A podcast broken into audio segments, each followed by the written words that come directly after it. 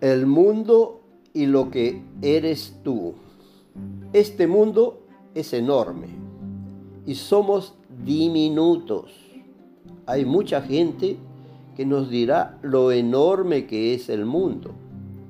Qué asombroso es, qué hermoso es. Y qué gran obra hizo Dios al crear este mundo.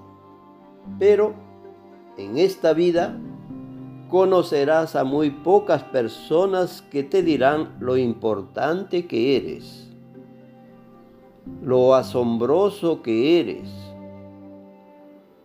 Y si estás con ellos, puedes crear mucho, puedes hacer este mundo más limpio.